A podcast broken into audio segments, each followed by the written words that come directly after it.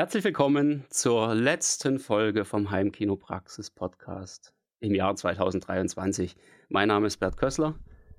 Und hier ist Florian Schäfer. Und wir haben heute ein wunderschönes Thema für euch rausgesucht. Ein bisschen Unterhaltung zu den Feiertagen, damit ihr auch mal ein bisschen was lernt und nicht immer nur Filme gucken müsst. Wir reden heute über mysteriöse Begriffe aus der Filmwelt. Uh. Was kann das denn bedeuten? Ja, ich, ja, ich hätte Pfeifen üben müssen. Starten wir rein in die Folge.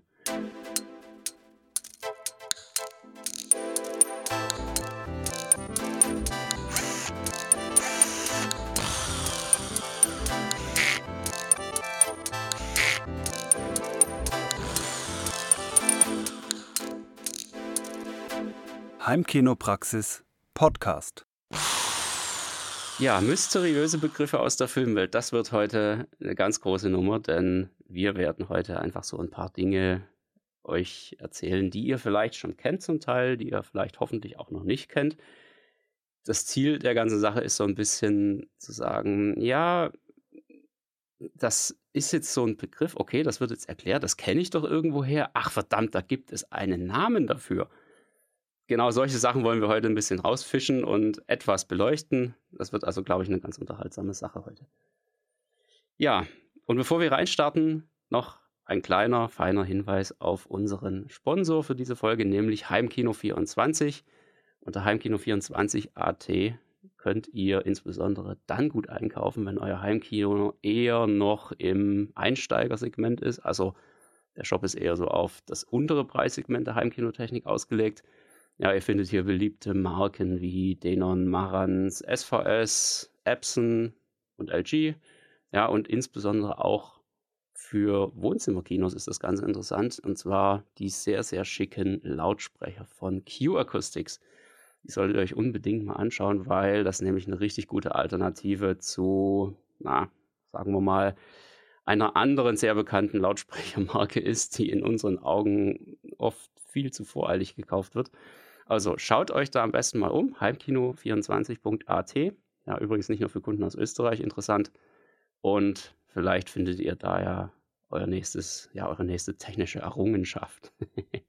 Jo, Akustik ja, kann ich jetzt auch noch nicht, muss man nachschauen. Ja, kannst mal sehen, ja. musst du mal angucken, die Dinger, die sind äh, wirklich richtig, richtig schick. Äh, Waff ganz, ganz hoch. Darf man Waff überhaupt noch sagen? Keine Ahnung. Das ist, glaube ich, auch nicht mehr so ganz politisch korrekt. Ne? Naja. Puff. Puff, ja, machen wir den. Partner Acceptance Factor. ah ja, genau. Marin-Effekt. Äh, naja, weiter. Oder den, den, den AF-MWD oder sowas. Ja. da müssen wir mal noch ein bisschen Puff. drüber diskutieren. Ja, aber über den Begriff wollen wir jetzt heute nicht reden, weil den kennt ja irgendwie jeder, sondern wir wollen jetzt über die Begriffe reden, die eben nicht einfach so jeder kennt oder die man zumindest vielleicht mal gehört hat, aber sich nichts drunter vorstellen konnte oder was auch immer. Ne? Wir gehen das mal ganz gemütlich heute durch und lehnt euch zurück, macht euch vielleicht noch schnell einen Kaffee und dann wird das, glaube ich, richtig cool hier. Mit was fangen wir denn an? Mit der guten alten Plansequenz. Oder auch One-Shot.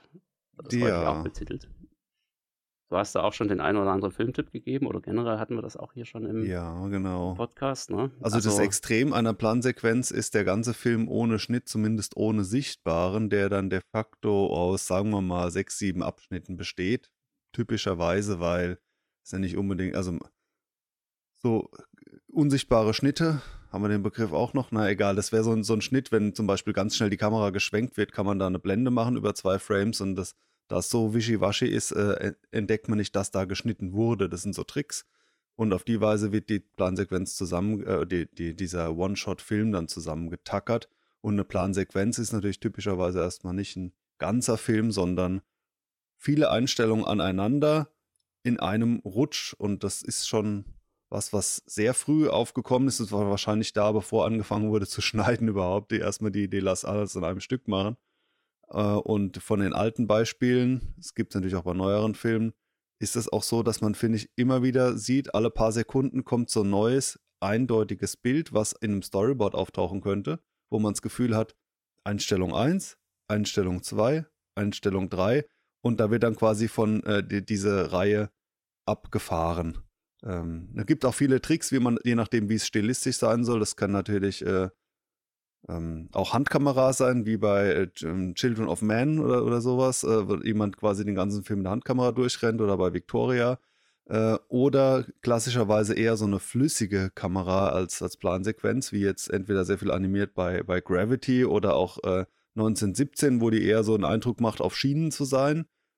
Ähm, und da gibt es auch so schöne Tricks, wie zum Beispiel, es beginnt auf einem Kran und geht dann weiter mit Steadicam und es wird dann so gemacht, dass der Steadicam-Operator auf so einem Podest steht und der wird dann runtergefahren und dann läuft der weiter und ja, ja so, so, das sind so die Klassiker und da gibt es auch einen äh, deutschen Kameramann, jetzt lebt er nicht mehr seit ein paar Jahren, aber der für einige coole Plansequenzen auch sehr berühmt war, äh, Michael Ballhaus. Ähm, bei Gangs of New York oder auch bei ähm, äh, Goodfellas zum Beispiel, dann gehen die dann runter in, äh, in das, ähm, die, das Restaurant, so in die Katakomben und das halt das so an, einem Stück, wie man von einer Szenerie komplett in eine andere geht oder auch bei Citizen Kane, dann fliegt man dann vom Dach durch die Scheibe, dann so, oh, wie haben sie denn das gemacht? Eben war die Scheibe noch da, jetzt sind die da durchgeflogen. Ja, da ist dann jetzt eher so unsichtbarer Schnitt oder so Sachen, kommen dann auch mit drin vor. Genau, aber Plansequenz ist quasi so dieser am Stück Eindruck im Gegensatz zu ja. ganz viele Schnitte. Genau, Beispiele hast du schon genannt, 1917 ganz bekannt dafür, da sieht man es richtig gut. Äh, wobei es ja da einen theoretischen Schnitt gibt. Ja, One-Shot sogar, also Plansequenz ist ja noch drei Nummern kleiner, ja. ist halt ein, ein längeres Stück, ja. Genau, ja. Victoria auf jeden Fall von 2015, auch sehr, sehr cool gemacht. Ähm, Gravity hatten wir genannt. Ähm, Birdman wäre noch zu, zu nennen. Ist auch One-Shot sogar, ja. Genau, von 2013. Äh, da sieht man es auch richtig gut, äh, wo sie die Schnitte letztendlich eingebaut haben. Also man sieht nicht die Schnitte, aber man kann sich denken, wo es geschnitten wurde, nämlich immer dann, wenn die Kamera irgendjemandem durch so einen dunklen Gang kurz folgt und dass da irgendwo um so eine Kurve rumgeht oder so, da ist mit Sicherheit irgendwie, da weißt du genau, die eine Szene wurde so beendet und die nächste wurde genauso wieder angefangen und dann quasi wieder aufgegriffen. Kurz schwarz oder, oder kurz so eine Action, dass es so wild ist, dass man ja. nicht alles scharf sieht. Äh, und, und da genau, ist ganz, und, überhaupt kein Problem. Ja, absolut. Also, die Plansequenz, wenn er mal darüber stolpert, ich mag das immer total, wenn, wenn, Filme so gemacht sind. Das ist einfach mal was anderes, bisschen Abwechslung. Da kann der Film noch so schlecht sein, aber wenn die Plansequenz gut ist.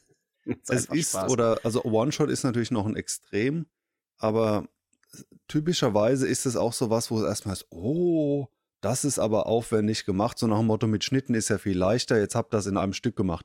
Das ist nicht zwingend so, aber ähm, es ist schon, wenn man jetzt gar kein Konzept hat und sagt, ach, Hauptsache der Film kommt irgendwie in den Kasten, da wird man wohl kaum eine Plansequenz machen. Also das ist dann nicht naheliegend, weil da muss natürlich auch das Schauspiel richtig gut geübt sein. Äh, wenn ich sage, ach, jetzt den fünften Satz habe ich dann nicht mehr gehabt, oh, verdammt, alles von vorne äh, das sind natürlich dann Sachen, da, da muss es auch besser eingeprobt sein, eben ohne Fehler von vorne bis hinten das durchzuspielen. Ja, und ähm, ich habe da die Tage ein lustiges Video von, ähm, wie heißt der, Bill Mayer, so ein Moderator und Tarantino gesehen. Die haben sich da unterhalten in so einer äh, Filmbar oder so, so ein Format. Und äh, dieser Bill Mayer, der hat von Filmen im Vergleich zu Tarantino überhaupt keine Ahnung hat, ähm, sagt dann so, und bei 1917, wie haben die das gemacht? Und der, der ist die ganze Zeit wie so ein Laie, so, das ist doch unglaublich. Und Tarantino so, naja, gut, also ich meine, ja, schon. Verdammt, ein Wunder, so ungefähr. Also, ähm, ja. ja. Es, es ist einfach ist, nur gutes Handwerk, ne? Es kann schon sehr gut sein, aber es heißt doch nicht, dass ein Film, der jetzt nicht mit Plansequenzen ist, deswegen irgendwie faul oder schlechter wäre. Und Victoria, so beachtlich das Ganze ist, ist ja so rein vom Aufwand her ein vergleichsweise winziger Film. Also Plansequenz ist jetzt auch nichts, was irgendwie 200 Millionen Produktion vorbehalten ist. Also äh, fast schon im, im Gegenteil, ja. Ja. Sehr gut. Nächster Begriff, und den kennt ihr mit Sicherheit. Den müssen wir mal kurz einspielen, dann wisst ihr sofort Bescheid. Ah! Ja, schon mal gehört? Wahrscheinlich schon, ne? Das ist der sogenannte Wilhelmsschrei. Ich bin mir nicht sicher, ob ich den sogar in der Monsternase eingebaut habe. Der stand auf jeden sein. Fall im, im, also in meinem Kurzfilm vor über zehn Jahren. Komm, wir äh, lassen so den nochmal kurz auf der schreien. Liste, ja. Ja, wenn, äh, wenn ihr den Wilhelmsschrei nicht kennt, dann habt ihr echt irgendwie total geschlafen in den letzten ähm, 70 Jahren oder sowas. Ja, denn den gibt es tatsächlich ungefähr seit 1951 oder sowas, äh, wird er das erste Mal irgendwo erwähnt. Ist also im Prinzip einfach nur ein äh, Schreieffekt aus irgendeiner kommerziellen Klangbibliothek, die damals schon aufgebaut wurde. Und äh, der wurde seither in so wahnsinnig vielen Filmen verwendet, dass man da einfach nicht mehr drum herum kommt. Also der ist wirklich überall drin. Der ist bei Indiana Jones, der ist bei Herr der Ringe irgendwo, glaube ich, im zweiten Teil oder sowas kommt er mal vor. Als Gag natürlich um, dann eher, weil ja. Ja, heute oft einfach nur eher als Gag, weil der sich natürlich schon auch ein bisschen abgelaufen hat sozusagen. Ne? Also er ist sehr abgenutzt, ja, so könnte man sagen. Und ähm, für diejenigen, die ihn kennen und die darauf achten, die merken dann immer sofort, ah, okay, da ist jetzt gerade wieder irgendeiner weggeschleudert worden bei Bond oder was da weiß ich. Haben sie sich wo. einen Spaß erlaubt. Und genau, da haben sie mal den Wilhelm-Schrei wieder reingenommen. Ist doch super. Der ist auch einfach irgendwie so schön universell und auch völlig abgedreht. Also, ja, unglaublich. Ich, ich mag den so. Und sobald man da einmal drauf achtet, und das habt ihr ja jetzt hier durch das Bewusstmachen in dieser Folge aller spätestens äh, auch angefangen, werdet ihr das immer wieder merken, wenn dieser Film, äh, wenn dieser Schrei irgendwo auftaucht. Also ja, viel Spaß schon mal bei allen zukünftigen Filmen, die ihr anschaut. Es gab auch eine Zeit, da wurden alle möglichen anderen Soundeffekte eher so aus, aus Standards generiert. Also ich habe es jetzt nicht statistisch nachverfolgt. Ich habe den Eindruck, es ist weniger geworden, weil mir fällt vor allem ein Geräusch ein. Und zwar, ihr kennt alle dieses Telefonklingeln. Dieses Ring. Ja, das alte Telefon. Ja, aber das, das war auch dieselbe Datei. So, so, so ein kleines, so waren ja früher nicht so Libraries mit Terabytes von was weiß ich was, sondern ja. teilweise so äh, ganz früher noch so, so eher so Geräte, so wie bei Stefan Raab, so man drückt auf den Knopf und dann macht es halt Ring und dann hat man den einen schon mal drin. Ähm, und damals war ja auch, ich meine, heute hat man ja heute mal Vibrationsalarm, dann spielt ein Lied und so, das ist jetzt dieses Telefon auch nicht mehr so drin, aber gibt es ein paar Sachen, die, äh, ja. Ja, absolut faszinierend, was es da alles gibt. Also, das, das wäre, glaube ich, fast eine eigene Folge wert, mal über Soundeffekte spricht. Nur, ja, gut, da müssen wir natürlich auch rankommen. Ja, nächster Begriff.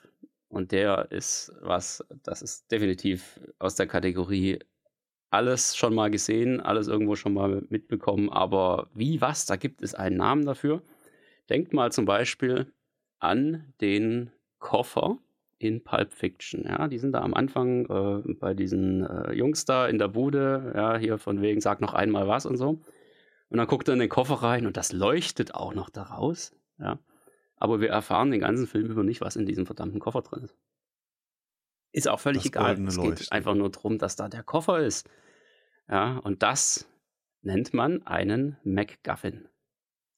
Berühmt geworden durch äh, äh, Alfred Hitchcock. Dann gibt es auch diverse Bücher mit ihm, von ihm, die ähm, und Interviews, wo immer, ja, was ist denn das? Äh, das Geld in Psycho ist, ist dann, weiß ich nicht, ob es das erste Beispiel ist, aber ich, in jeder MacGuffin-Erklärung taucht es als, als das Beispiel auf, dass er zu bis zur Hälfte des Films irgendwie so eine große Rolle spielt. Ja, was ist mit diesem Geld? Und dann spielt es irgendwie keine Rolle mehr. Also so ein, so ein Ding, was vermeintlich die Handlung treibt, aber dann letztlich gar nicht im, im Zentrum steht. Ja, ich man oft auch gar nicht erfährt, was es eigentlich ist. Das ist ja eigentlich das, das ja, genau. Geheimnisvolle daran. Das Geld ist ja immerhin noch Geld. Da weiß man, okay, ja, also geht es irgendwie um 40.000 Dollar oder sowas. Aber es gibt ja auch diverse Sachen, wo du überhaupt nicht erfährst, was es eigentlich ist. Beispielsweise in Mission Impossible 3 ja, der unterschätzte Teil. äh, da gibt es die sogenannte Hasenpfote, der alle hinterherjagen. Mhm. Wir erfahren den ganzen Film über nicht, was die ja, Hasenpfote ja. ist. Das ist irgendwie so ein, äh, so, so, so, ein Röhrchen, was irgendwie ein bisschen leuchtet und tut. Könnte irgendwas Radioaktives sein oder was auch immer. Aber wir erfahren es den ganzen Film über nicht, was es tatsächlich ist. Ja, schöne Sache, der McGuffin. Anderes Beispiel wäre noch der, der Teppich äh, in Big Lebowski. Habe ich das falsch ausgesprochen? Lebowski? Lebowski, ja. Äh, ist, ist, auch noch so ein, Ding. Also, ist das ein MacGuffin? Also. Äh, ja, indirekt schon. Ich meine, ja, der er, er ist jetzt auf den. Aber sagen wir mal, bei Psycho und dem Geld, da ist es noch viel mehr, dass, der, dass das wirklich dann überhaupt keine Rolle spielt. Und bei dem Teppich ist es ja schon so, dass immer, ach, dieser Teppich und der war mir so wichtig und so. Es ist zwar lachhaft, aber es ist schon schon Teil der Handlung, aber ja, es ja, gewissermaßen so, es ist der Grund, warum er dahin so geht. So fließen, genau. vielleicht der lächerliche ja. Grund, aber es ist ja genau, ja. Der McGuffin. Also eigentlich eher wie so ein Fremdkörper oder wie so ein Trick, um irgendwie so eine, ein bisschen Spannung aufzubauen und dann ja.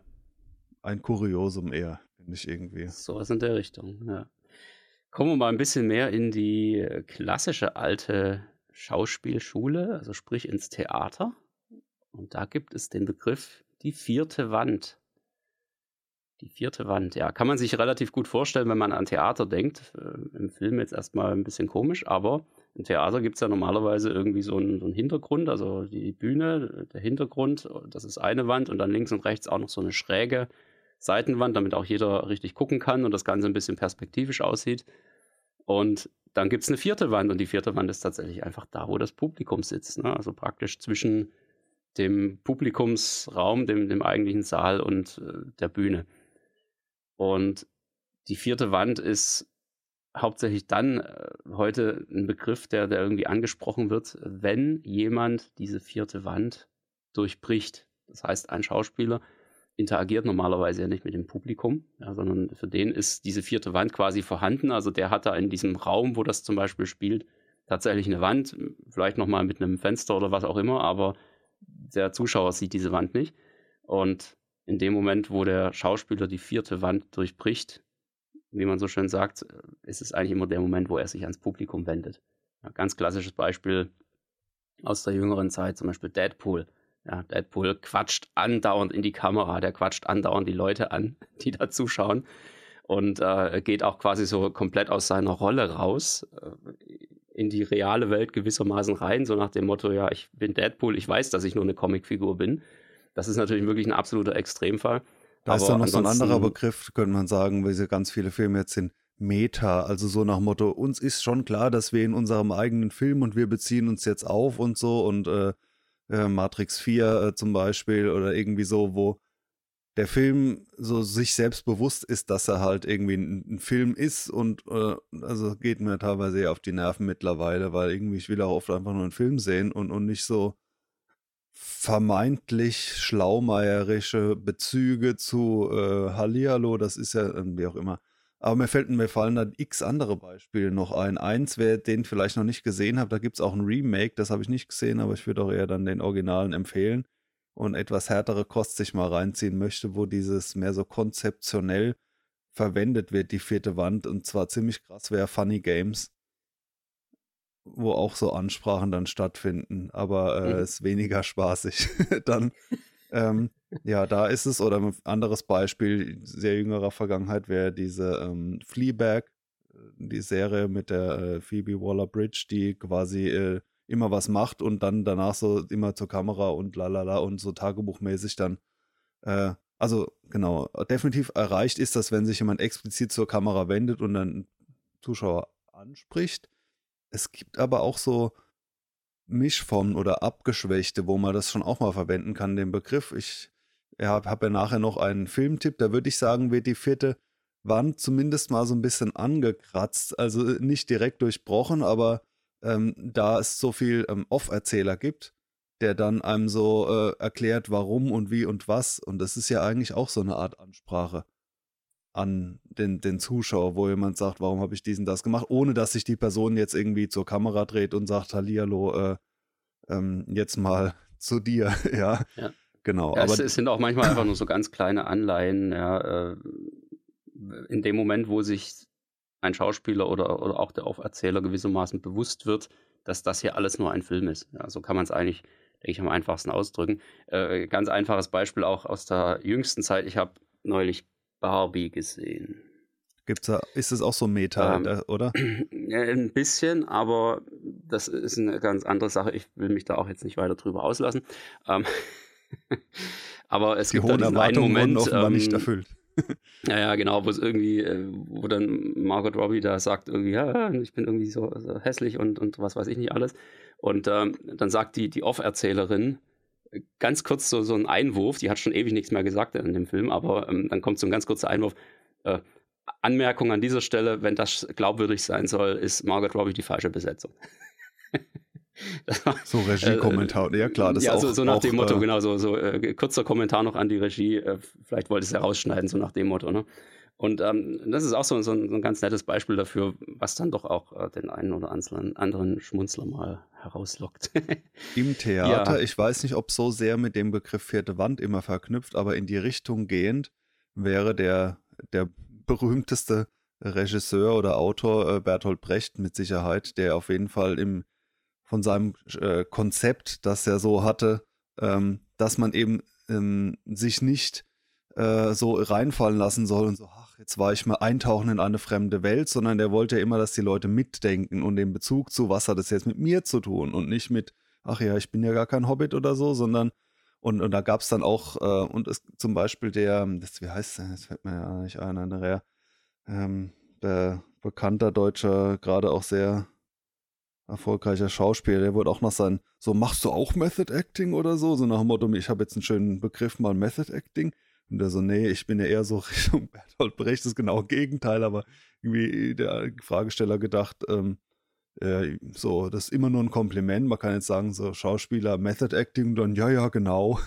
Aber der hat gesagt, nee, er will ja auch manchmal, dass das, es ist nicht zwingend schlechtes Schauspiel, wenn man dann drüber nachdenkt, inwiefern das jetzt gerade echt ist oder, oder doch gespielt. Und bei Brecht gipfelte das dann in so Sachen, dass während irgendwas aufgeführt wurde, jemand am Schild aufgestanden ist, wo drauf steht, glotzt nicht so romantisch. Und so Sachen. Also der hat dann immer so versucht, so, hallo, hier ist ein Schauspiel, so, so, so ganz dolle immer zu, herzustellen, Achtung, es ist äh, nicht zum Wegträumen, ja. Weil er natürlich auch diesen gesellschaftlichen ja. Auf, ja. Auftrag da äh, hatte oder, oder sich selbst, äh, ja, sich selbst gegeben hat. genau, exakt. Ja. Sehr gut. Nächster Begriff, und der schließt da so ein bisschen dran an, das Kammerspiel. Hat wahrscheinlich jeder schon mal gehört, ja, oh, dieser Film ist ein Kammerspiel. Und äh, sich dann erstmal nichts drunter vorstellen können, ja, aber ist eigentlich eine, eine relativ simple Sache. Ich finde, es klingt so ein bisschen äh, altbacken, ja, weil wer redet heute schon noch von der Kammer? Aber tatsächlich ist es das. Es ist ein Film, der weitestgehend nur in einem einzigen Raum spielt in der Regel auch nur mit sehr wenigen Schauspielern. Äh, hat sich für mich so ein bisschen herausgestellt, dass diese Filme meistens einfach nur gut sein können. Die äh, können ich nicht weiß, das sind deine Favorites warum. und bei mir ist fast eher das Absolut, Gegenteil. Ja. Als Setting so. Ich finde auch Filme mhm. gut, aber ich denke immer, wenn ich dann merke, und man merkt es oft so nach einer Viertelstunde, 20 Minuten, okay, ich habe jetzt die Vermutung, die werden diesen Raum wohl nie verlassen oder so gut wie nie. Oder sie fahren jetzt zwar gerade ja. weg, aber ganz ehrlich, die kommen noch in drei Minuten wieder und dann spielt der Rest des Films wieder in dem Raum. Ja. So, so ein kleiner Ausflug. Und ich, also so vom Setting, ich bin dann eher so am anderen Extrem Road-Movie, so, äh, so, so mit ganz viel Tapetenwechsel. Aber ja. Kammerspiele haben natürlich einen Charme, jetzt hatten wir es gerade davon, deswegen knüpfst du wahrscheinlich auch dran an. Es bietet sich sehr für ein Theaterstück an. Es gibt Absolut, ja Filme, die ja. Äh, entweder vom Theater kommen oder danach dahin adaptiert wurden. Genau. Und da machen viele Sachen natürlich keinen Sinn, weil das total kann man nicht so eben mal eben umsetzen, aber so ein Film mit fünf Leuten in einem Raum. Geht super. Muss man genau. die Bühne nicht umbauen, genau, kann man alles so lassen. Und da ist auch das prominenteste Beispiel, glaube ich, an der Stelle, Der Gott des Gemetzels von 2011, ist auch ein, eine Adaption von einem Bühnenstück. Unbedingt anschauen, diesen Film, falls ihr den noch nicht kennt. Ja, der ist wirklich sehr, sehr sehenswert. Ähm, anderes sehr prominentes Beispiel, auch äh, sehr alt, mittlerweile schon 1957, Die Zwölf Geschworenen ja, hatten wir, hatten wir auch schon mal, den man gesehen haben muss. Den hatten wir, glaube ich, auch schon ja, mal. Ja, genau. Und ich hat, mich hat genau. dann jemand bei unserem Treffen gefragt, ja, von wegen beste IMDb-Film, ja, 12 Angry Men. Und ich so, hm, nicht gesehen. Und das ist der englische Titel von dem Film. Ja. Und den kenne ich natürlich auch. Seit einiger Zeit, genau. Also das ist noch so 12 Angry Men, zu Deutsch, die zwölf Geschworenen. Ja, so ja. Eins Tarantino eins hat sich auch das eine oder andere Mal der Sache bedient, ja. in The Hateful Eight zuletzt, 2015. Ja, so semi, da gibt es schon ja noch die Outdoor-Teile, aber da ist viel ja, Spielanteil. Genau, ja. das ist, es wird halt am Anfang äh, so ein bisschen, bis die da anreisen quasi mit der Kutsche und so weiter. Ja. Das gehört da noch nicht dazu, aber ansonsten ein Großteil des Films, also ich würde sagen gute zwei Stunden davon, ähm, spielen ja wirklich nur in dieser Hütte da und das ist gewissermaßen auch ein Kammerspiel und wird auf diese acht Personen reduziert. Da kommt sonst keiner mehr dazu, wird höchstens noch über jemanden geredet, aber hat keine weitere Rolle und das ist eigentlich das perfekte Beispiel. Auch äh, Reservoir Dogs ja, ist im Prinzip. Ja, noch stärker und den gibt es auch als Theaterstück. Natürlich erst im Nachgang, ja. weil es war ja erst der Film, aber das Ding wird auch ab und zu aufgeführt. Genau, spielt ja auch nur in dieser Halle weitestgehend, bis auf das eine Mal, wo sie da ein bisschen auf der Straße noch rumlaufen am Anfang oder so. Das ist halt, ja, das ein schönes Beispiel und äh, ich finde, das funktioniert einfach immer sehr, sehr gut. Ja, was haben wir sonst noch? Sehr schöner Begriff, den ich auch vor kurzem erst in der Form kennengelernt habe, ist die Mary Sue. Kenne ich auch nicht, nee. Die Mary Sue wird auch, äh, also ist äh, tatsächlich wie auf, auf eine weibliche Rolle äh, zugeschnitten von der Bezeichnung her. Gibt auch den, äh, den Marty Sue, also wird es dann für Männer häufig genannt, oder den Gary Stu. Keine Ahnung, wie sich das entwickelt hat. Ähm, aber im, im, Großen und Ganzen spricht man von einer Mary Sue und zwar immer dann, wenn eine vollkommen idealisierte und, und vermeintlich perfekte Figur in einem Film erschaffen wird, also so eine richtige Kunstfigur, die es, eigentlich in der Realität überhaupt nicht geben kann. Und ähm, das, ja, da gibt es auch ein paar Beispiele dafür, wenn man mal drauf achtet, bei gewissen Filmen, dann merkt man es auf einmal, ah, okay, da ist das Ding. Ja, äh, sehr gutes Beispiel, was ich auch an der Stelle wieder als Tipp geben kann, ich glaube, wir hatten das auch schon mal als Filmtipp, äh, Pleasantville, ja, wo so eine 50er Jahre Vorstadt in Amerika irgendwie abgebildet ist und da eben nur ja, so tolle stilisierte Menschen da rumlaufen, die alle irgendwie perfekt sind. Und dann natürlich auch eine der Hauptfiguren, so quasi die perfekte Hausfrau, die sich um alles kümmert, ja, also völliges Klischee auch an der Stelle. Und äh, das ist quasi die Mary Sue, ja kann man auch übertragen jetzt auf viele andere Filme. Also immer dann, wenn irgendwo ein Charakter eben gewissermaßen komplett perfekt ist, irgendwo der alte James Bond zum Beispiel, also in den früheren James Bond-Filmen, ja, das ist so eine typische, so, so ein typischer Gary Stu oder wie auch immer. Äh, Harry Potter geht so in die Richtung, ja, auch so einfach das perfekte Kind vom ersten Tag an. Ja, äh, spielt sein allererstes Quidditch-Game und ist gleich total gut dabei und so weiter. Das ist einfach so dieses, äh, Wobei James Bond, also äh, ich meine, das war sicher früher akzeptierter, aber perfekt weiß ich nicht, weil der, da ist ja schon sehr vielen sexuellen Übergriffen. Äh, bei den alten Filmen, wenn die jetzt guckt, da fällt man teilweise rückwärts vom Stuhl, so nach dem Motto, ja, wenn Sie wollen, dass das geheim bleibt, müssen Sie mit mir mal kurz in die Kiste. Oh, okay. äh, die Szene gibt es ja da zum Beispiel. Ja. Oder diese berühmten Arschklatscher und so. Also, ja, also war, war hat er zum, zum da, glaube ich, damals auch schon so, äh, so einer, der jetzt zumindest mal nicht der perfekte Gentleman, sondern so, so ein äh, bisschen Ecken und ähm, Kanten haben sie im, ja, ja so, oder was haben sie dann natürlich unter Coolness verstanden schon. wurde damals. Ja. Genau, wobei das ja dann natürlich auch eine Sache ist, äh, um den Film dann am Laufen zu halten. Ja, also wir zeigen erstmal diese vermeintlich perfekte Person, diese Mary Sue, und zeigen dann aber auch im weiteren Verlauf des Films, dass da eben nicht alles so perfekt ist oder dass die quasi aus ihrer Rolle zwanghaft herausgerissen wird. Ja, auch mhm. das sieht man in, in Pleasantville ganz gut, als dann quasi äh, alles so ein bisschen aus den Fugen gerät und, und, sie dann quasi mit Sachen konfrontiert wird, wo sie plötzlich nicht mehr perfekt sein kann. Ja, das ist ja dann letztendlich der, der Witz eigentlich an dem Film. Und, ja. Also bei Harry Potter finde ich es auf jeden Fall sehr nachvollziehbar, weil der ist ja wirklich, äh, der macht ja alles richtig so, der ja, Typ. Äh, wo ich mich frage, ob, ob der Begriff auch verwendet wird. Ich kannte ihn jetzt nicht, deswegen ist es jetzt für mich erstmal eine Frage ähm, es gibt ja auch so perfekte Opfer.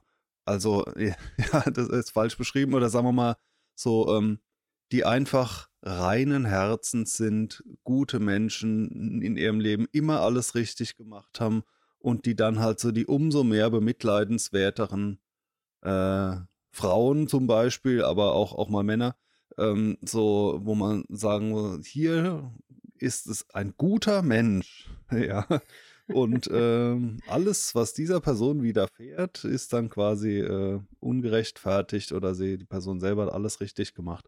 Und ja, wie du sagst am Anfang, das ist ja jetzt nicht unbedingt nur ein Zeichen für, für äh, schlechtes Drehbuch oder so, nach Motto ist unrealistisch, weil es geht ja im Film überhaupt nicht um Realismus oder, oder es ist nur eine Variante zu sagen, es soll realistisch sein, die Figur, sondern man kann ja auch sagen, er ist ein Prototyp. Und, und so könnte man sicher sagen, Mary Sue ist ein, ein Prototyp einer Figur, die dann auch überspitzt Eigenschaften aufgeladen bekommt, um da gewisse Dinge dran äh, zu zeigen. Ja, genau. Ja, apropos Realismus. da kommen wir zum nächsten Begriff. Äh, Im Englischen meist eher bekannt, äh, und zwar die Willing Suspension of Disbelief. Im Deutschen mhm. wird das meist übersetzt mit willentliche Aussetzung der Ungläubigkeit. das gefällt mir total gut, weil das einfach so total crazy klingt. Aber wenn man mal genau drüber nachdenkt, äh, ist es tatsächlich genau das, was passiert. Ich denke, wir müssen das an einem Beispiel erklären. Ja, wir wissen beispielsweise, dass es keine flugtauglichen Roboteranzüge gibt. Ja, aber trotzdem akzeptieren wir natürlich, dass Iron Man auf der Leinwand herumfliegt. Und dass er sich das Ganze so fähig auch immer er ist, mit einer Woche Arbeit, einem Lötkolben und einem Laptop äh, zusammenbauen kann. Ja, also, ja, ja. genau. Das äh, ist einfach absolut äh, unmöglich und wir wissen das und wir gehen trotzdem in diesen Film rein und gucken uns die Avengers an und was weiß ich nicht alles und finden es einfach gut. Ja, und dazu müssen wir tatsächlich bewusst diese Logik bei uns ein bisschen ausschalten und müssen es einfach hinnehmen. Wir müssen es akzeptieren, dass das nur ein Film ist. Und äh, sonst können wir das einfach nicht genießen. Das ist der ganze Witz dabei. Und äh, im Prinzip ist es tatsächlich so, der, der Zuschauer willigt ein, sich auf eine Illusion einzulassen, ja, um gut unterhalten zu werden. Das ist Aber das, was interessanterweise, ähm, also das ist ja bei ganz vielen Filmen so, alles Fantastische. So, ja, es, diese hier, die können zaubern, die und dann das und so Eigenschaften, alles klar und so und so, Science Fiction, Dystopie, die beherrschen das und so denkt man, alles klar, die, so nach Motto, die Regeln wurden gerade gesetzt für diesen Film. Aber trotzdem ist man dann immer ganz fest an diesen Regeln und wenn die dann nochmal gebrochen werden, dann ist wieder blöd. Ja. Aber zu sagen am Anfang, hey, also wenn jetzt, sage ich mal, ähm, der Hobbit ein Handy rausholen würde oder so, ja, dann sagen, oder durch die vierte Wand spricht und sagt, das ist halt diese ja. Welt äh, so, wie sie aufgebaut wurde, dieses Worldbuilding, äh, das hat dann für sich äh, einen Wert und ähm, kann man nicht nur sagen, ja, das Zaubern ist doch auch Blödsinn. Äh, Gandalf genau. kann doch auch zaubern, dann kann doch auch irgendwie, ja, keine Der Ahnung, sich beamen, ja.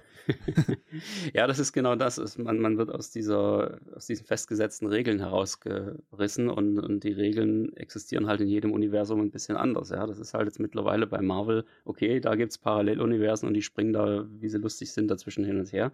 Ja, diese Regeln haben sie sich jetzt gemacht, war am Anfang äh, vom MCU noch undenkbar.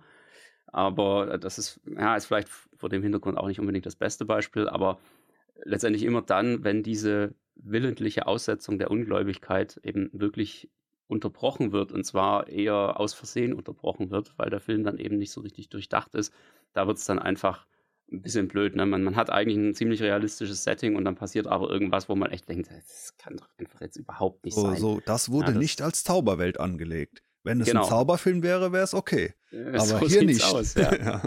Genau, das ist, ist genau der Punkt. Wir ähm, sind hier nicht Beispiel, bei Harry Potter. Beispiel an der Stelle, was ich auch immer sehr gerne bringe, ist äh, The Boy. Ich glaube, der war von 2013 oder so, keine Ahnung. Und dann gab es diesen zweiten Teil. Ja, der erste Teil war super. Ja, richtig schöner äh, Horrorfilm, nicht völlig überzogen, aber doch sehr, sehr unheimlich, aber auch mit einer logischen Aufklärung am Ende. Alles prima gemacht.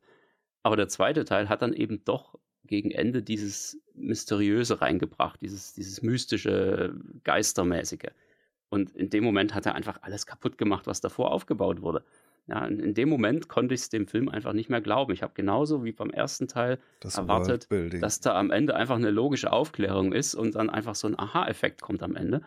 Und das war halt, im zweiten Teil haben sie es einfach komplett versaut, ja. Deswegen guckt euch nicht The Boy 2 an. Ich habe noch nicht mal den ersten gesehen. Ja, guckt ihr den ersten, der ist super, ja. Das ist ein richtiger, schöner Horrorfilm. Kannst du mal. Deswegen habe ich den nicht gesehen. Darf ich nicht ja. gucken hier. Ah, da darfst du noch nicht, oder? Nur alleine. ja, dann guck dir mal alleine an. Der ist echt ich habe noch so einen Horrorfilm-Backlog. Sehr ja. gut. Ja, Willing Suspension of Disbelief. Äh, einfach toll, wer auf solche Namen kommt. Da gibt es dann auch noch was, was so ein bisschen vielleicht anknüpft, ne? Da hast du auch noch was rausgefunden. Ja, eben haben wir es ja von, von Worldbuilding und so gesagt, so wenn eine Welt anders aufgebaut wird, da ist, lässt man sich ja auch drauf ein und dann gilt es ja häufig ganz viel zu vermitteln, so hier, diese Welt funktioniert so und so und diesen, das und jenes. Und wenn man das so traditionell vermittelt, dann braucht man für jedes Informationsfitzelchen eine eigene Szene, so wo man raus ist.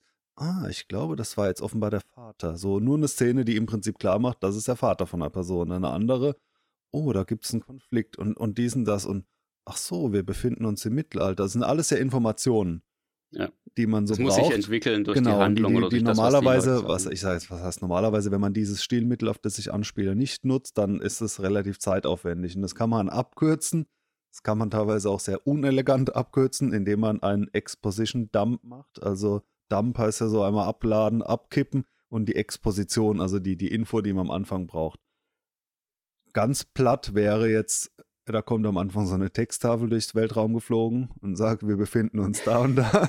Äh, das, das, wurde doch noch nie irgendwo gemacht. Unendliche also, Weiten, ja. Das ist, das ist, ja viel zu einfach, oder? Ich glaube nicht, dass es Filme gibt, wo am Anfang eine Texttafel nee, durchs äh, Weltraum fliegt. Also. Hypothetisch und wenn, dann wären die vollkommen erfolglos. Ja, so. Das will doch keiner sehen. Nein. Kann ich mir nicht vorstellen. Äh, genau, und dann kommt im Hintergrund so ein paar Sterne und, und düdelidü und das ja. geht ewig. Am, Schwenk, am besten schwenkt dann die Kamera so durchs Weltall runter und dann kommt am besten noch ein Raumschiff durchgeflogen. Also ja, aber es gibt dann noch Film. so andere Rohrkrepierer, wo dann irgendwelche Leute ähm, irgendwie sich in Sitze reinsetzen, da wenn sie dann sogar noch äh, quasi verzurrt und müssen sich dann noch anhören, äh, wie die DNA aus dem äh, aus dem Harzbollen rausgebohrt wurde, um daraus Dinosaurier zu machen, nur damit der Zuschauer irgendwie versteht, warum ja. da auf einmal Dinosaurier rumlaufen. Ja. Ähm, Klassisches aber, Beispiel. Genau, aber es gibt auch, also es gibt es in X-Filmen, wo man offenbar merkt, oder manchmal auch, da ist es dann eher äh, wirklich blöd, ist, wenn wenn es nicht so offensichtlich gemacht wurde, und bei, bei, Jurassic Park hat es ja auch irgendwie natürlich einen gewissen Charme. Ich würde sogar sagen, es, der Film würde auch ohne die Szene funktionieren, weil die sind halt da, ja, sie wurden irgendwie, es ist fast auch egal. Also man, das kann man am Anfang einfach setzen. Aber es gibt manchmal auch so Szenen, da treffen dann zwei Leute am Anfang und die sagen dann ganz viele Sachen, die würden die niemals zueinander sagen, weil man hat das Gefühl, die wurden jetzt nur so länglich ausgeführt, damit der Zuschauer seinen Exposition-Dump kriegt. So Leute, die sich schon länger treffen, die beginnen dann ihr so Gespräch mit nach dem Motto, äh, Bert, mein guter Freund, wir kennen uns nun ja schon lange.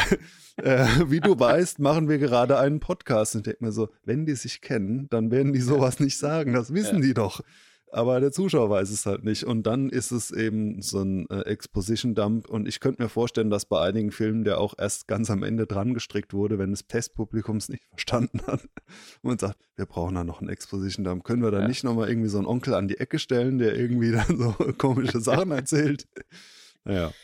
Exposition ja. Dump. Manchmal ist es ja auch wirklich äh, extrem nützlich. Ich fand das jetzt auch zum Beispiel in Jurassic Park nicht wirklich schlecht umgesetzt oder so. Ja, oder ein anderes Beispiel, die, die Eröffnungsszene von Herr der Ringe, ja, wo einfach erstmal die alte Geschichte mal kurz in fünf Minuten äh, bis zum Verlieren des Rings dann quasi ähm, runtergeklappert wird. Und das ist schon in Ordnung. Also es gehört manchmal einfach dazu, um den Film jetzt auch nicht irgendwie total auszuweiten. Also von daher muss das manchmal sein, es muss dann nur einfach äh, logisch umgesetzt sein. Ja, dann äh, kommen wir da zu einer, zu einer ganz ähnlichen Sache oder ja, versucht das Ganze hier ein bisschen äh, aneinander anschließend zu machen. Ja? Und zwar, pass auf, ich, ich sage jetzt was, das hat jeder schon mal gesehen. Vier Jugendliche fahren zum Campen in den Wald und werden von einem Serienmörder gejagt. Ja, wie viele Filme kennt man, wo das genauso abläuft? viele letztendlich. Und das ist letztendlich der High-Concept-Film. Ja, ja also, das ist, ähm, also diesen Begriff High Concept, wenn man über den stolpert, dann gibt es, wie jetzt auch beim MacGuffin dann Psycho immer genannt wird, gibt es bei High Concept so ein paar andere, die dann so immer so 1, 2, 3 erstmal aufgezählt werden. Speed, ja, ein Bus darf äh, nicht unter einer Geschwindigkeit fahren, sonst explodiert er und dann werden dann die Leute da drin gerettet. Oder der weiße Hai, so und so greift die äh, Stadt an und dann wird er mit dem Boot gejagt und am Ende äh, und so weiter. Ähm, also High Concept heißt so Filme, die man wunderbar in einem Elevator Pitch äh, mal eben jemandem erklären kann. So von einem Studio in auch idealerweise. Satz, ja. Und sagt so in einem oder sagen wir mal in drei Sätzen, aber es ist wirklich eine, eine Story, deren grober Handlungsbogen ganz klar umrissen ist. Wogegen zum Beispiel Pulp Fiction nein. ja. Oder viele andere Filme so, ja, also sind die und die und das ist irgendwie ganz cool und dann ist dann noch das und so. Was geht's hier überhaupt? Ja. Bei High Concept ist so ganz klar eine Schulklasse in einem Bus. Ist eine Schulklasse schon lange nicht mehr gesehen? Ja, ich glaube. Nee, das waren normale Leute. Äh, normale Leute, äh, ja, in Busfahrerin, die darf da nicht langsamer fahren und dann läuft so eine ja. Befreiungsaktion. Ums äh, Film erklärt. Ja, das ist teilweise denke ich, äh, also gerade bei so Mainstream-Filmen würde ich mir das noch ein bisschen mehr wünschen, weil jetzt auch, äh, auch wenn ich da nicht so der ausgewiesenste Experte bin, weil sie mich auch eher langweilen, deswegen auch, da kann ich jetzt auch deswegen nicht mehr ganz so fundiert von sprechen, von den Superheldenfilmen der letzten Jahre, da denke ich mir, da, da fehlt oft das, also für meinen Geschmack das klare Konzept da dran. Und, und dann habe ich das Gefühl, und das macht die Filme noch immer länger weil aus, aus Mangel an, wo die überhaupt hinwollen, machen sie einfach immer mehr und, und dann immer mehr Kavum und, und, und ich frage mich, wohin führt das denn jetzt, das Ganze? Ja, Wogegen? Das merkt man ja auch bei Marvel sehr gut, wie das immer weiter abdriftet. Also das, am Anfang war das noch relativ simpel, ja, ein äh, äh, junger Mann, der nicht für den Kriegsdienst taugt, wird für ein Experiment verwendet und wird somit zum Superhelden. Ja, wissen genau, alle, was die Origin Stories sind oft dann auch sehr klar und der das neue Marvelverse hat ja auch begründet Iron Man 1 und das ist auch so ein Beispiel, der ist auch ziemlich genau. kurz. Super simpel. In, in der Höhle, dann anschauen, baut, baut er diesen, das und jenes und am Ende ist dann dieses ähm, Imperium dann irgendwie da. Dann ist er als der, ist er äh, mit, mit dem Satz, den er übrigens improvisiert hat, aber ich glaube, das weiß auch jeder den berühmtesten Satz aus dem Film, dass es Improvisation war vom Schauspieler I am Iron Man. Ähm, äh, genau. Und ja, wenn man sich die, die aktuellen Marvel-Filme anguckt, ist es ein bisschen anders. Ne? Also ich habe jetzt auch, ich habe noch nicht gesehen, The Marvels, ja, aber ich habe die Filmkritik von Wolfgang M. Schmidt gehört. Ähm, der soll ja absolut furchtbar sein und ähm, da ist es halt eher so jetzt, man merkt das auch sehr stark bei allen, also bei den letzten paar ähm, MCU-Filmen, dass da einfach viel zu viel erklärt werden muss. Da passieren irgendwelche Dinge und dann muss man erstmal erklären, warum das so ist. Und mm, das ist einfach, das kapiert kein Mensch mehr. Ja, und äh, das ist halt letztendlich genau das Gegenteil davon. Der High-Concept-Film ist eher so, dass, äh, ich sag mal, äh, der, die Grundlage vom Blockbuster. Der Blockbuster ist, also äh, Armageddon, ja, ist irgendwo der klassische Blockbuster schlechthin. Und daran kann man auch gut äh, sagen, dass Konzept nicht gleichzusetzen ist mit guter Qualität. Ganz klar. Ja, ja also ja, so wie du sagst, dass viele die gehen in den Wald und dann kommt der Mörder und so. Also ja. gerade Horrorfilme, die sind ja auch so. Da gibt es ja sehr oft genau. zehn Schemata und dann kannst du sagen, ein Horrorfilm nach Schema so und so. Das genau, ist, passiert irgendwie automatisch. Äh, Genau. genau. aber also es ist jetzt kein, keine Wertung direkt, aber erstmal eine Einordnung, ob das ein Film ist, der mit ähm, sie unterhalten sich halt die ganze Zeit und es geht mal um dies und um das. So ein, vielleicht auch eher so ein Erwachsenenfilm, so ein typischer, so es geht um nichts, äh, aber äh, Charaktere haben sich ganz in, in gut übers Leben ausgetauscht. So. Ja, aber auch das kann natürlich High Concept sein, wenn es irgendwie einen klaren Startpunkt gibt und einen klaren Endpunkt. Genau, also ein, ein klares Konzept und ich glaube, im Gegenzug dazu gäbe es dann noch Low Concept, was aber dann de facto kaum benutzt wird als Begriff. Also wenn, dann hebt man es eher heraus und sagt, ah, so ein Film ähm, von A nach B ist äh, High Concept. Ja, sehr gut. Was haben wir sonst noch? So ein bisschen das Gegenteil oder teilweise das Gegenteil. Ist natürlich nicht das, das genaue Gegenteil, aber ähm, wo es also nicht vorrangig um Handlung geht von A nach B über C ähm, geht, sondern drum ja. Handlung erstmal nebensächlich. Hauptsache sieht gut aus. ja. Und auch das muss jetzt kein schlechter oder guter Film sein, aber äh, wird dann als Style over Substance äh, bezeichnet, also dass eben der Stil äh, die höhere Bedeutung hatte gegenüber der Substanz, also sprich dem, dem Plot oder der Story. Und da sagt man, ja, der, ähm, es gibt ja Filme, wo man sagen muss, ja, das ist so grundsolide umgesetzt und, und die Handlung und die Schauspieler ist einfach toll, so nach dem Motto, die Geschichte hat gestimmt. Und dann gibt es die anderen, wo man sagt, ja, die Geschichte, ja, die hm, war überhaupt nicht originell. Aber es ist so schön gewesen und diese Musik noch und diese Typen, wie die da auftauchen. Also ich hatte schon mal einen Film genannt als eine meiner Lieblingsfilme, Drive zum Beispiel. Der hat zwar auch eine relativ klare Handlung noch dazu, also in dem Fall ist es so, dann so gesehen kein krasser Gegensatz zu High Concept, aber trotzdem ist klar, da war als erstes die Idee da, was mit einem gewissen Stil zu machen. Ja. Das, und das Alles soll schön langsam cool und ruhig sein, und dann, so ungefähr. Genau, und dann ab und zu mal reinballern, ja, so auf die Art. Da stehen ich vielleicht denke, auch manchmal so, so, so klar, okay, wir machen, wir machen zum Beispiel Plansequenz und anamorphotische Objektive und diese Farben und diesen Synthesizer und so ganz viel so Stilelemente stehen alle da und am Ende und es soll irgendwie spannend sein am Ende ja um was soll es eigentlich gehen Ach, ja tut man halt in dieses ja also als ja. Äh, Beispiel, das mir da auch noch einfällt, wäre äh, Baby Driver, jetzt aus der jüngeren Zeit, ja, wo es einfach auch immer nur darum geht, äh, dass der seine Musik in den Ohren hat und dann die ganze Handlung sich zu dieser Musik passend abspielt im Takt. Ja, da geht es sehr, sehr stark um den Style. Oder natürlich so ziemlich alle Filme von Wes Anderson. ja, das kennt man so, diese Pastellfarben und dann die Kamera schwenkt immer nur um 90 Grad Winkel und so weiter. Ja, das ist einfach Das da ist, ist glaube ich, Style das, das wichtiger als der absolute. Extrembeispiel dafür. Ja. Ja. Genau. Und wo auch Leute jetzt erstaunt waren, dass sein letzter Film auch nochmal voll in diese Kerbe gehauen hat, weil das, ich hatte ihn ja schon mal scherzhaft als Erfinder der Artificial Intelligence bezeichnet, äh, weil er die, so die ultimative Generative AI-Vorlage ist. So, mache was im Stil von Wes Anderson, weil es gibt keinen klareren, extremeren Stil, der von einem Blinden erkannt wird. Ähm, und, und trotzdem hat er genau in die Richtung nochmal voll draufgehauen. Es besteht natürlich auch bei ihm jetzt die, die äh, Gefahr, zur Karikatur seiner selbst zu werden. Ja, natürlich, das wird ja auch immer wieder so ein bisschen kritisiert. Also jetzt gerade der, der neueste Film Ast ja. Asteroid City ist, äh, man merkt das einfach wieder ganz stark ab dem ersten Moment. Und äh, es gibt da ja auch diesen, diesen KI-generierten äh, Star Wars-Trailer im Stile von Wes Anderson. Ja, äh, genau. Wo die Leute auch sagen, war, könnt ihr bitte diesen Film drehen, das ist so geil.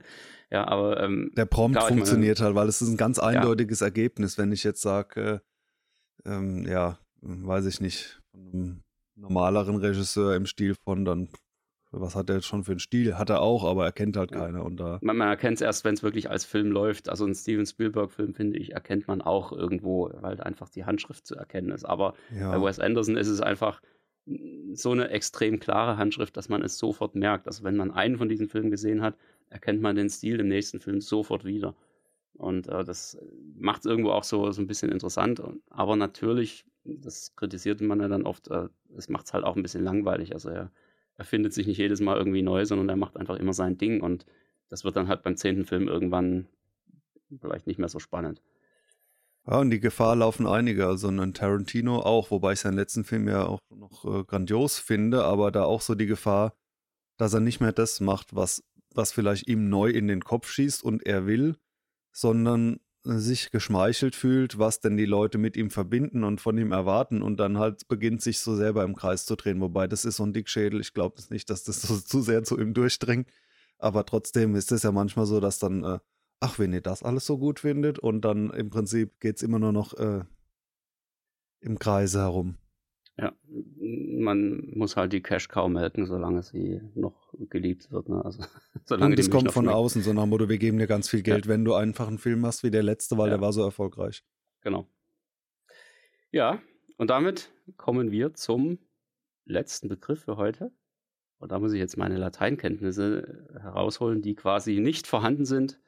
Und zwar geht es um das sogenannte Deus Ex Machina. Schon mal gehört? Ja, es gab mal so ein Computerspiel vor, äh, weiß ich nicht, äh, wie vielen Jahren, also eine ganze Reihe mittlerweile, die äh, nannte sich Da dann gibt es doch Ex. Film Ex Machina. Ja, na komisch, ja? Das ist ja. Äh, Aber ich finde, der bezieht sich nicht wirklich auf diesen Begriff eigentlich. Nee, nicht so ich richtig, mein, überhaupt nicht, speziell also- Dieses, ja, ja, Aber da ist ja auch das Deus nicht drin. so ist es. Da müssen wir jetzt wirklich unsere Lateinkenntnisse etwas auffrischen, habe ich aber nicht vor, ehrlich gesagt. Worum geht's? Es geht um das Auftreten einer Gottheit oder einer, einer gottähnlichen ja, und Macht. Deus heißt Gott, ja, und Ex Mit aus Hilfe- der Maschine. Ja. Genau, mit Hilfe einer Bühnenmaschinerie. Also das kommt irgendwann so aus dem alten Griechenland. Könnt ihr gerne nachlesen. Da wurde das dann irgendwie mit, mit Seilen, wurde dann irgendwas auf die Bühne heruntergelassen, was auch immer. Äh, was dann letztendlich die äh, scheinbar aussichtslose Situation doch noch irgendwie rettet. Ja? Also eine, eine Situation im, im Film, in der Handlung ist, ist absolut aussichtslos, es ist eigentlich alles verloren. Ja, und plötzlich erscheint noch irgendeine mächtige Figur, ja, die das Problem auf einen Schlag löst. Ja, fällt mir so ganz spontan ein, äh, ich war, ich meine, es war irgendwo bei, bei Endgame oder sowas, als dann plötzlich äh, die Dingens da, die Miss Marvel da noch um die Ecke kommt und äh, alles rettet oder sowas. Ja, aber viel, viel besseres Beispiel, ehrlich gesagt. Wir kennen das alle bei Herr der Ringe. Die Adler kommen. Die Und das hat mich Adler damals schon kommen. genervt. Also Ja, ich bin ja meistens furchtbar. angenervt von dem Stilmittel, weil meine. Erwartung ist, dass es sich äh, aus der Handlung ergibt. Und Ex Machina ist ja so, man hat es beim, man kann es nicht kommen sehen, weil auf einmal, boom, hier ist die Rettung. Also in der Regel äh, Gott im Sinne von Rettung. Da es scheint was aussichtslos, zack, Eingriff und dann ist wieder alles gut. Genau. Auf der anderen Seite ist es eigentlich oft auch unrealistisch, dass sich alles so aus der Handlung ergibt, gerade bei so Katastrophen, weil zum Beispiel, wenn jemand vom Auto überfahren wird, dann nicht, weil sich das fünf Jahre lang angedeutet hat, dass er irgendwie sich so verhält, dass er ja irgendwann erfahren, äh, überfahren werden muss. Aber in Filmen besteht genau diese Logik. So, es muss irgendwo früher erkennbar sein, warum der später vom Auto überfahren wird. Und genauso was passiert ja in Realität aus dem Nichts. Und es gibt Filme, die, also, wo das dann auch besonders frustrierend ist und auch so oft wahre Begebenheit ist. Jetzt schwanken wir, jetzt, jetzt, jetzt sind wir von Ex Machina etwas weg, aber da gab es dann diese, über diesen, fällt mir der Titel nicht mehr ein, ähm, wo einer von so einem Sicherheitsmann an der Silvesternacht erschossen wurde in den USA ein Schwarzer, dann gab es viele Proteste, das war jetzt nicht Polizei, aber so ein Sicherheitstyp, der irgendwie meinte, hey, was machen Sie hier? Und dann ist es halt viel zu schnell eskaliert und dann wurde auf den geschossen und es ist quasi eine Person, die man halt davor begleitet als hat nichts Böses gewollt, hat damit nichts zu tun, gerät in eine Situation, bumm, ist tot. Und das war als Film, fand ich, jetzt fällt mir der Titel leider nicht ein. Ähm, mir dämmert irgendwas, aber ich komme auch nicht drauf, also von daher, egal. Ich fand es auf jeden Fall als Story-Element so, man könnte auch sagen, es hat sehr gewirkt, aber auch sehr frustrierend, dass einfach so es keinen Zusammenhang gab. Und ich glaube, das ist auch das, was in der Realität natürlich Leute so fertig macht. So, warum? Er hat es nicht verdient oder sowas. Und weil nicht jeder Konflikt wächst ganz langsam aus einer Fehde mit einer anderen Person, wo man irgendwann sagen kann, ja, wenn der dies und der das und dann muss ja irgendwann auch jenes, ne? Und dann eskaliert sondern es gibt halt auch diese Sachen zum, im falschen Moment am falschen Ort. Oder im richtigen Moment und dann kommt Ex Machina. ja, genau. Ja, das ist auch, also ich muss auch sagen, mich, mich stört das auch immer so ein bisschen, wenn dieses äh, Mittel angewendet wird. Das ist jetzt natürlich klar, beim Herr der Ringe muss man ganz klar sagen, das ist halt einfach durch die Vorlage von Tolkien. Und ich meine, es äh, gibt da auch eine, eine Erklärung dafür. Ich habe mich jetzt nicht so im Detail mit äh, Herr der Ringe im Hintergrund eingelesen, mit dem ganzen Silmarillion und was weiß ich was. Ähm, aber es, ist, äh, es gibt ja zum Beispiel auch diese, äh, diese Veralberung von Herr der Ringe, so, so ein billiger Zeichentrickfilm irgendwie. Äh, Herr der Ringe in einer Minute, ja, also sprich, äh, Gandalf sagt, oh, wir müssen den blöden Ring vernichten, äh, pfeift mal kurz den Adler her, fliegt damit über den Schicksalsberg und wirft das Ding rein. So, High Concept. Äh, Herr der Ringe in einer ja. High Concept. Genau, da ist Herr der Ringe in einer Minute erledigt, aber nee, die müssen da erst sich hier und da und dort überall Extended. noch schlachten und äh, die Hobbits müssen da zu Fuß hingehen. Ja, also äh, eigentlich äh, genau genommen ist es so gesehen ja völliger Blödsinn, aber wie gesagt, ich, ich da können jetzt die Herr der Ringe-Fans sicher mehr dazu sagen.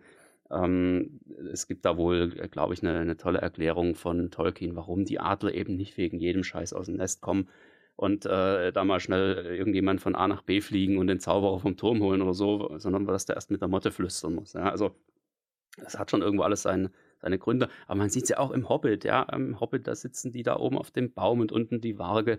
Und äh, wie kommen sie da weg? Ja, Deus Ex Machina, die Adler kommen und die Zwerge lassen sich alle auf den Rücken von den Adlern nieder und fliegen ein Stückchen weiter. Also es ist, äh, es kommt halt leider immer wieder zum Einsatz und äh, aus meiner Sicht eher negativ behaftet, ja, weil es so ein bisschen aus meiner Sicht vom, von der Einfallslosigkeit der Skriptschreiber irgendwo zeugt. Ja.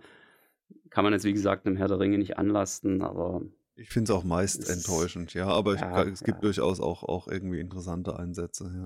Es gibt auch welche, wo es nicht so extrem auffällt. Jurassic Park jetzt beispielsweise, ja, am Ende die Raptoren und so weiter da in der Eingangshalle. Es ist absolut aussichtslos. Die kommen von zwei Seiten. Ja, die sind eigentlich wirklich geliefert. Und was passiert? Da kommt auf einmal völlig still und leise, ohne Getrampel, ohne Wasserglas und so kommt auf einmal der T-Rex rein und schnappt den, den Raptor im Sprung noch weg. Ja, das ist auch ein ganz klassisches Deus Ex Machina. Ja, der aber so ein bisschen ja. versöhnlich eingeleitet wird, weil ja. dass es den T-Rex gibt, der auch so äh, durch die Gegend saust, das wurde ja schon etabliert. Das ist nicht, also es wäre dann blöd, wenn wenn das dann ein äh, Allosaurus wäre. Ja. So, ach, den gibt's auch noch. Den haben wir den ganzen genau. Film nicht gesehen, aber gut, dass er jetzt kommt. da wäre es wesentlich schlimmer, ja. Und ich meine, es wurde ja auch immer wieder nochmal aufgegriffen, dann auch in äh, Jurassic World war es, glaube ich, auch. Ich weiß gar nicht, ob es der erste oder der zweite Teil war. Ja, wo ja wieder dann am Ende der T-Rex so ein bisschen der, der Retter ist, ja, ohne es zu wissen und man einfach irgendwo merkt, naja, gut, das ist ja eigentlich gar nicht unbedingt so der verfressene. Fast eigentlich so, so ein Pendant ja. zu Jumpscare, oder? Ja. Weil bei Jumpscare ist ja auch so was, es kündigt sich nicht wirklich an und wird auf einmal buh, damit man sich dann erschreckt.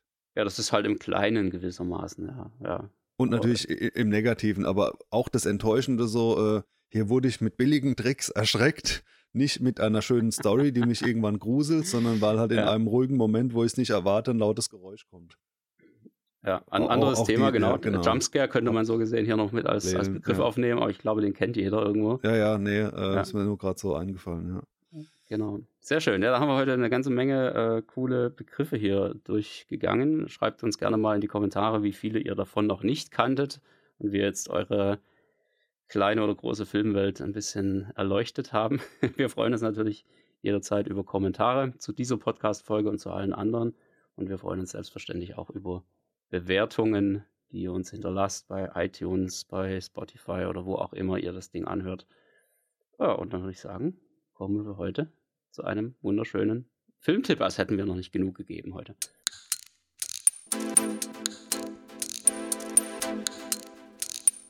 Der Heimkinopraxis Filmtipp.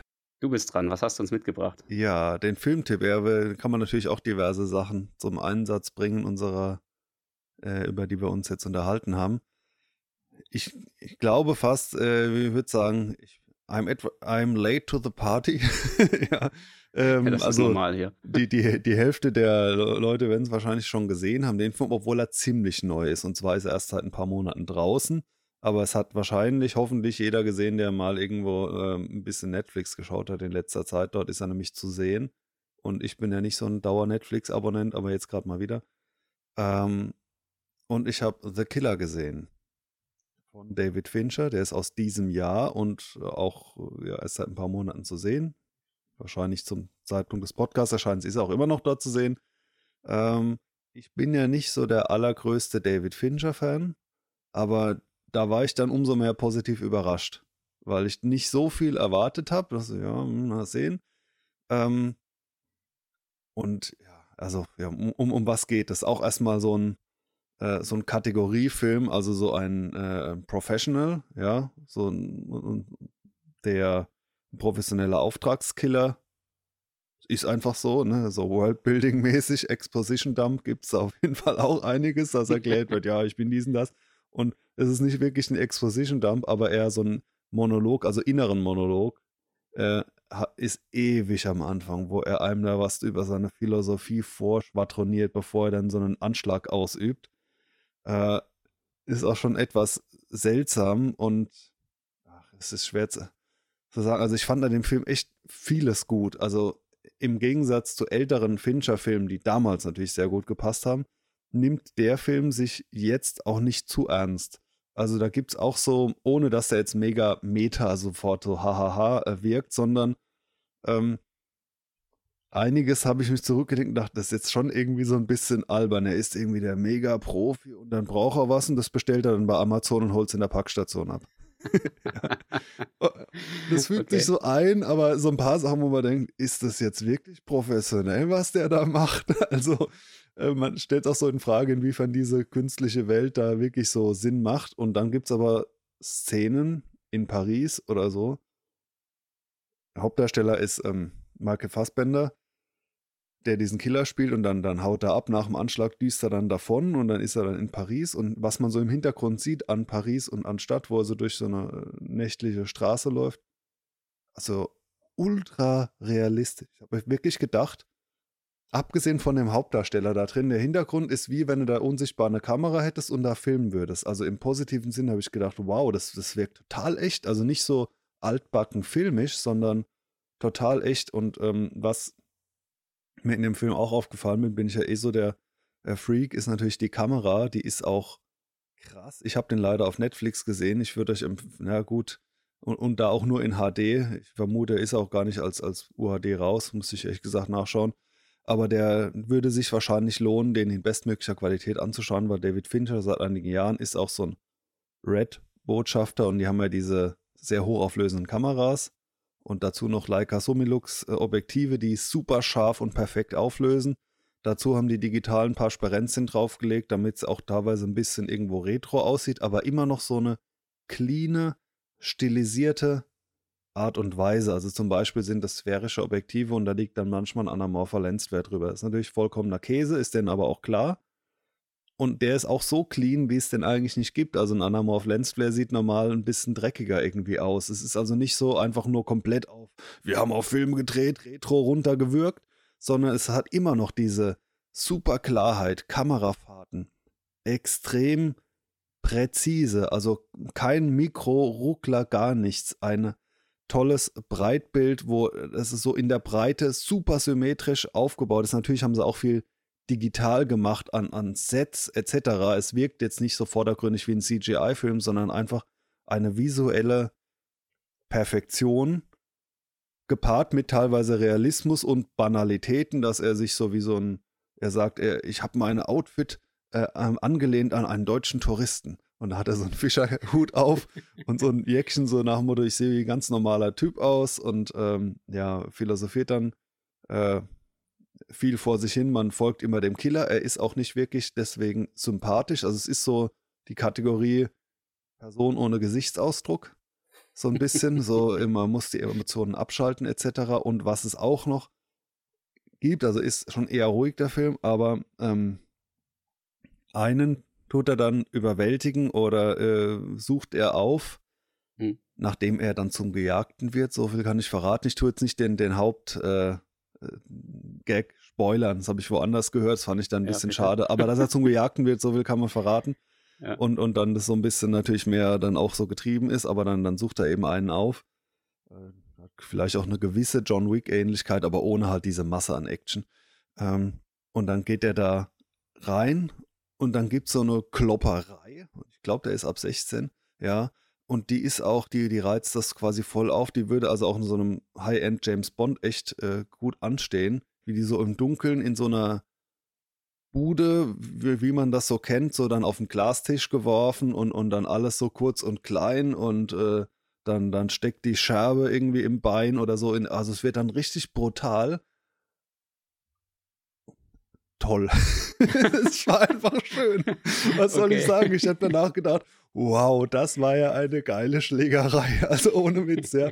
Auch ohne dieses mit der Gute hat dem Bösen eins mitgehauen, sondern es war einfach, es war schön, so, so, so dreckig und elegant zugleich. Oder an, an Drive hat er mich da natürlich auch erinnert, so ne, im, im Fahrstuhl, dann, wo er dem einen dann so, und jetzt zack, Bombs, dann äh, ne, da an, auf ihn einsticht so mhm. ungefähr. Mhm. Aber das ist wirklich also in einer Eleganz und, und Kunstfertigkeit gefilmt. Also ich fand die Szene fantastisch. Kann man schon als Action-Szene äh, bezeichnen und ja. profitiert auch schon wieder so ein äh, Stilmittel von äh, dem Soundtrack, der ganz viel Synthesizer hat, aber nicht so also sondern eher so Geräusch-Synthesizer, also so, so ein Gebrutzel und Gebrumme was aber immer sehr passend und gar nicht so untermalen, dass es so langsam anschwillt und, so, und dann ist mal ein bisschen mehr und dann ein bisschen anders, sondern schon wirklich in den Film reingeht, dass dann auf einmal so ein Töne kommen. Also es ist schon relativ mittendrin in der, in der Handlung eigentlich schon fast. Und das ist der gleiche, ähm, das gleiche Duo, Trent Reznor und Atticus Ross, also speziell den ersten kenne ich auch von Nine Inch Nails, Frontmann.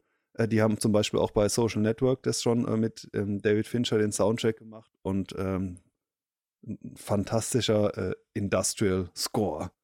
Ähm, mhm. Oder was ist Score, Soundtrack? Verwechsel ich immer. Also es ist, sind keine Songs natürlich, es ist, sind eher so Untermalungen, aber ja, also ich fand den Film mal mindestens äh, wunderschön und auch äh, schauspielerisch ähm, wunderbar. Der Kameramann heißt übrigens Erik Messerschmidt. Okay. Schon mal gehört. Die letzten ja. Jahre, ne? Das ist der, der, der Enkel von dem, der den Kabinenroller gebaut hat. Nein, Quatsch. Er ist auch kein Deutscher, aber ich, ich kannte den irgendwie vorher gar nicht. Hatte den auch nicht auf dem Schirm. Ähm, ist noch äh, recht jung, ist noch in den in 30ern, aber ist auch wohl so ein, so ein Duo mit David Fincher seit ein paar Jahren. Ähm, das haben sie ganz großartig gemacht. Also äh, ja, um welches Stilmittel könnte sich da jetzt drehen, was ich finde, hm, was, was ich da zum Tragen finde, äh, kommt.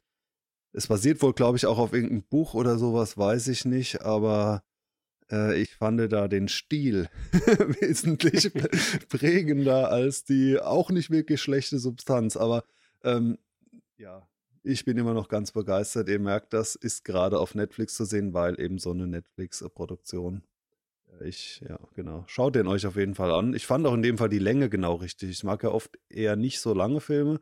Und der hat ziemlich haargenau äh, zwei Stunden. Und das ist eine runde Sache. So 90 Minuten wäre dann auch durchgehetzt ja. irgendwie, aber äh, ich bin dann irgendwie auch dankbar, dass es keine drei Stunden gedauert hat. Weil die zwei Stunden, ja. die, die füllt er einfach gut aus und äh, schön. Sehr gut.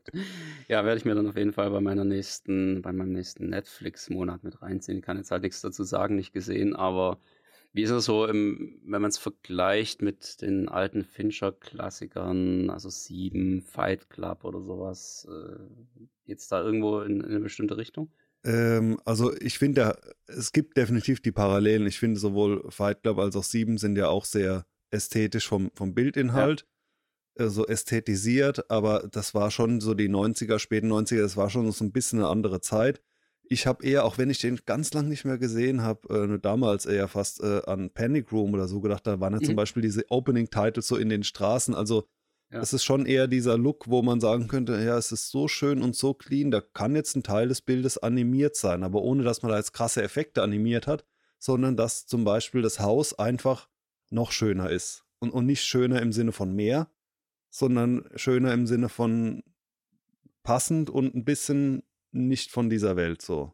Ein Tick. Mhm. Also es, es, spielt schon im Hier und Jetzt an sich, aber zum Beispiel am Anfang dieses, die sehr lange Eröffnungsszene, dann ähm, sind die in so einer Altstadtstraße von Paris. Und äh, ich weiß jetzt so durch Making of, dass äh, sie die zwar gesucht haben, aber so nicht gefunden haben, wie sie das genau brauchen mit den Fenstern etc. Und dann haben sie mit einem großen Aufwand so kombiniert, von dem, was unten in der Straße ist, ist echt. Und oben ist es dann künstlich äh, und, und haben dann quasi das, so eine Mischung aus, äh, aus Studio, Soundstage und, äh, und halt CGI dieses Haus, also in, in fast nur statischen Einstellungen, da wird mal minimal zur Seite gefahren oder so, ähm, gebaut. Also auch so ein Beispiel für durchaus hohen visuellen Aufwand, um ein sehr reduziertes Ergebnis mhm. zu erzielen. Ähm, ja, sehr schön. Also angucken, The Killer von 2023 auf Netflix. Einmal Abo erneuern, bitte. so ist das. Ja, wir hoffen, ihr hattet heute wieder eine Menge Spaß. Dann äh, bleibt uns jetzt nur zu sagen, rutscht gut ins neue Jahr rein und äh, feiert ein bisschen und guckt ein paar schöne Filme. Und dann sehen wir uns oder hören uns nächstes Jahr am, ich glaube, 12. Januar oder sowas wieder. Bis dahin macht's gut. Bis dann. Tschüss.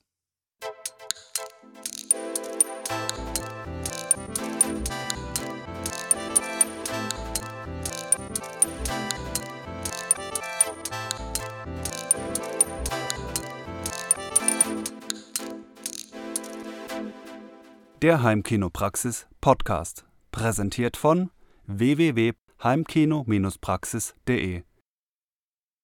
Ah!